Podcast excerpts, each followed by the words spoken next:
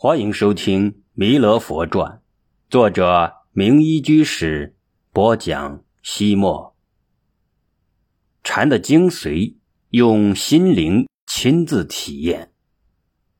第二天，布袋和尚离开了杭州城，一路向东，走过越州，穿越明州，来到了锦县城东。锦县东部是一片佛国净土，著名的阿育王寺与天童寺就坐落在这里。相传，印度阿育王为供养释迦佛舍利，造了八万四千塔，分置在南禅部洲各地。其中，中国原来设有十九塔，后因历史年月久远，不知所踪。西晋太康二年，僧人慧达于此山掘得一塔，该塔非金玉铜铁，又非岩石，呈紫黑色。塔身呈四方形，四面各刻有萨朵太子变、蛇眼变、出脑变、救歌变等佛本生故事。塔中有悬钟，佛舍利即供于钟内。慧达认为这就是阿育王分送中国的仅存一座的佛舍利塔，遂建精舍供奉该塔。这就是。阿育王寺的由来，天童寺位于仅县的太白山路。太白山为中国名山之一，此山在近代称为太白山，唐代改称为天童山。在近代时期，有一位僧人一星曾在此结草庵修行。相传，太白星化身一童子，每天给他送饭送水。一心感念他的功德，将此山。取名为太白山。到唐代，明僧法玄住在此山诵持《法华经》时，那个太白星化身的童子又前来供应饮食。法玄遂称此为天童山。他们居住过的草庵，渐渐的成为了闻名全国的，在佛教历史上占有重要地位的禅宗道场。然而，布袋和尚千里迢迢来到锦县东部。既没有到阿育王寺礼拜佛舍利，也没有上天童山参谒高僧大德，而是首先来到了毫不起眼、毫无名气的翠岩山。当时，翠岩山上住着一位令参禅师，他是湖州人，雪峰一存的弟子。一年前，他从福建来到明州，积聚了几十个禅僧，跟随他参禅。寺院虽小，礼数却一点都不能少。布袋和尚初来乍到，按照拜山的规矩，在课堂挂单之后，要到方丈拜见住持和尚。他一只脚刚刚迈进方丈门口，令参禅师就问道：“从哪里来？”这一问看似平常，却蕴含着滚滚的禅机，一不小心就会犯风伤手，被顶死在巨下。布袋和尚没有再说他的从来处来，而是照实回答：“从杭州来。”他为何这般老实？因为他知道，禅就是生活的本来面目，简洁明了就是最好，而且越是简明的，蕴含的变化就越多。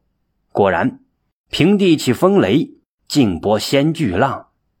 翠岩令参禅师忽然说道。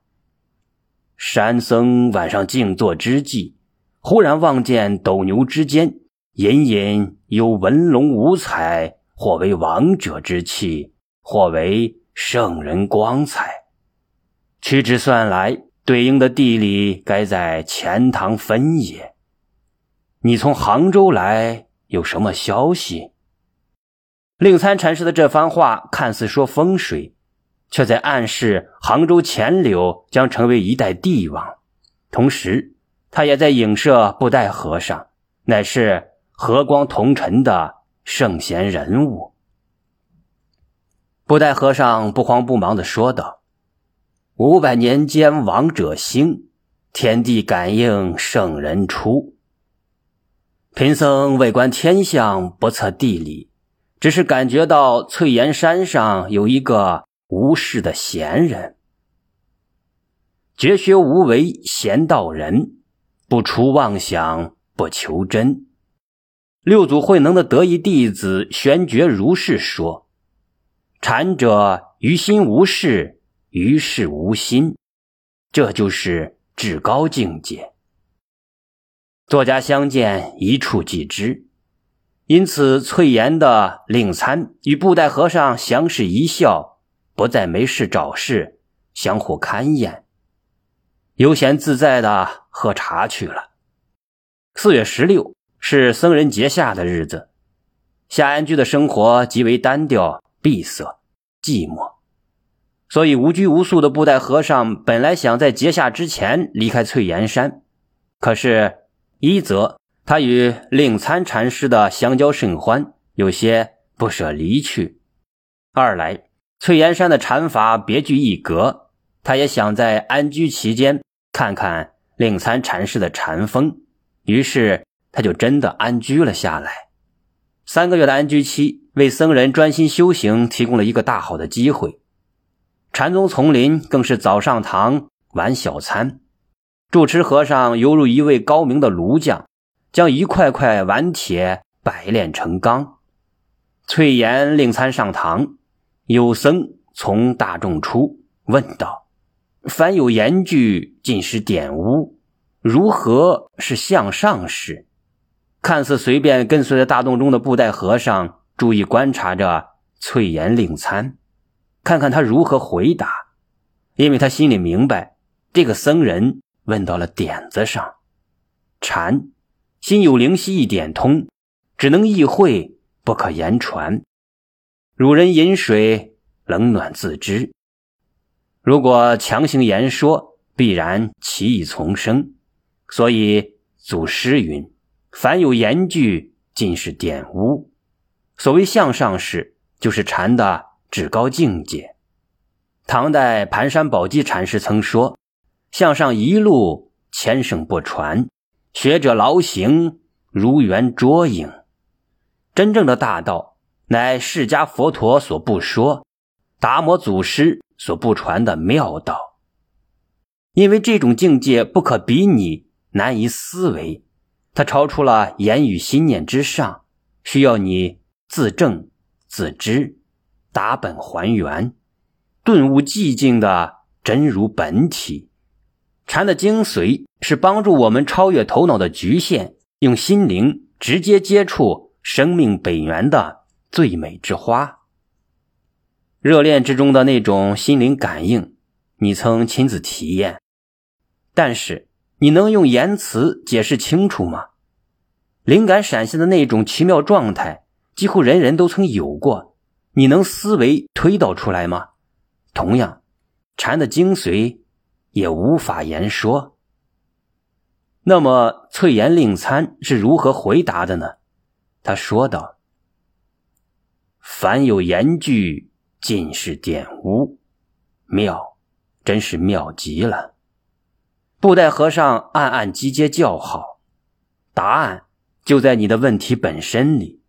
以学僧的问题作为现成答案，是禅师常用的一种手段，也就是把问话的人。抛回到问题里面，让他自己去寻找答案。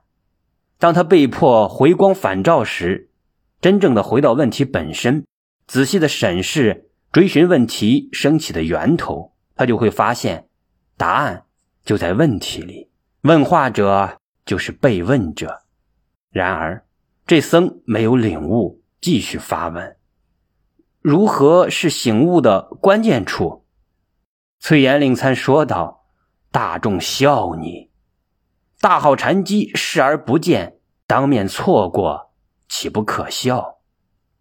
另一个禅僧说：“古人云，还丹一粒，点铁成金；至理一言，转凡成圣。学人上来，请师一点。人总是这样，时时刻刻幻想着走捷径、投机取巧，所以自古以来。”各种灵丹妙药层出不穷，什么真言妙语汗牛充栋。然而世界上从来没有救世主，也没有什么点金术。所以翠岩令参禅师断然拒绝，说道：“不点。禅僧追问为什么不点，他回答道：“恐怕你落入凡圣之见。”一旁的布袋和尚会心一笑，因为他知道，凡与圣，犹如波浪与止水，风来水变波，风静波为水，二者并不存在本质的差别，关键是自心一念。所谓烦恼即菩提。心、佛、众生三无差别，就是这个道理。但是这个禅僧没有布袋和尚的境界，未能理解翠岩令参的意思，思想上依然将圣贤与凡俗对立起来，执着真理的光环，幻想着在师傅的点化下转凡成圣。他可怜巴巴的哀求说：“呃，请师傅将智理精髓告诉我吧。”翠岩令参禅师无限的慈悲，尽自己最大的可能将禅的真谛表述出来。他说：“逝者点茶来。”端茶倒水就是禅的心要。离开了日常生活，哪里有什么智理精髓？可是人们总是不相信。难道禅真的是如此简单？那岂不是人人都可以开悟？其实佛陀早就说过。佛性人人本具，开悟是我们本性的必然。因而，有的禅师开悟后哈哈大笑，原来开悟这样简单；而有人则会嚎啕大哭，这样简单的问题居然困扰了自己数十年。这时，另一个禅僧看出了门道，从大众之中脱颖而出，问道：“不待繁盛，当机何事？”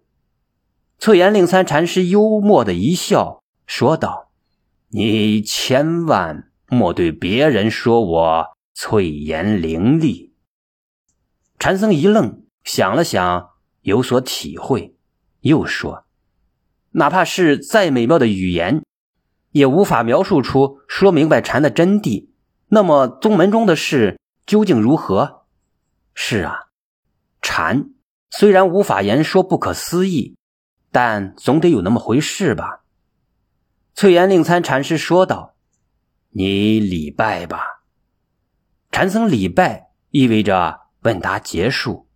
可是你翠岩令参还没有回答人家的问题啊！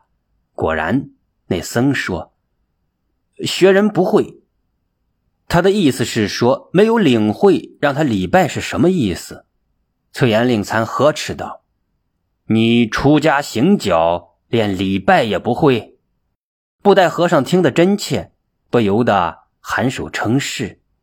你鞠躬礼拜就是自信的作用，禅并不神秘。要知道，举手投足无不是禅。于是布袋和尚向前一步，深深礼拜下去。令参禅师指了指问话的禅僧，又指了指布袋和尚，笑道。明州的牛吃草，杭州的马腹饱啊！问话的僧人一愣：“是啊，问话的是自己。布袋和尚礼拜什么？”随即，他从布袋和尚的举动里忽然明白了什么：每一个人的一举一动都是真心佛性的妙用。他豁然开悟，手舞足蹈而去。既然已经明白了，还用礼拜吗？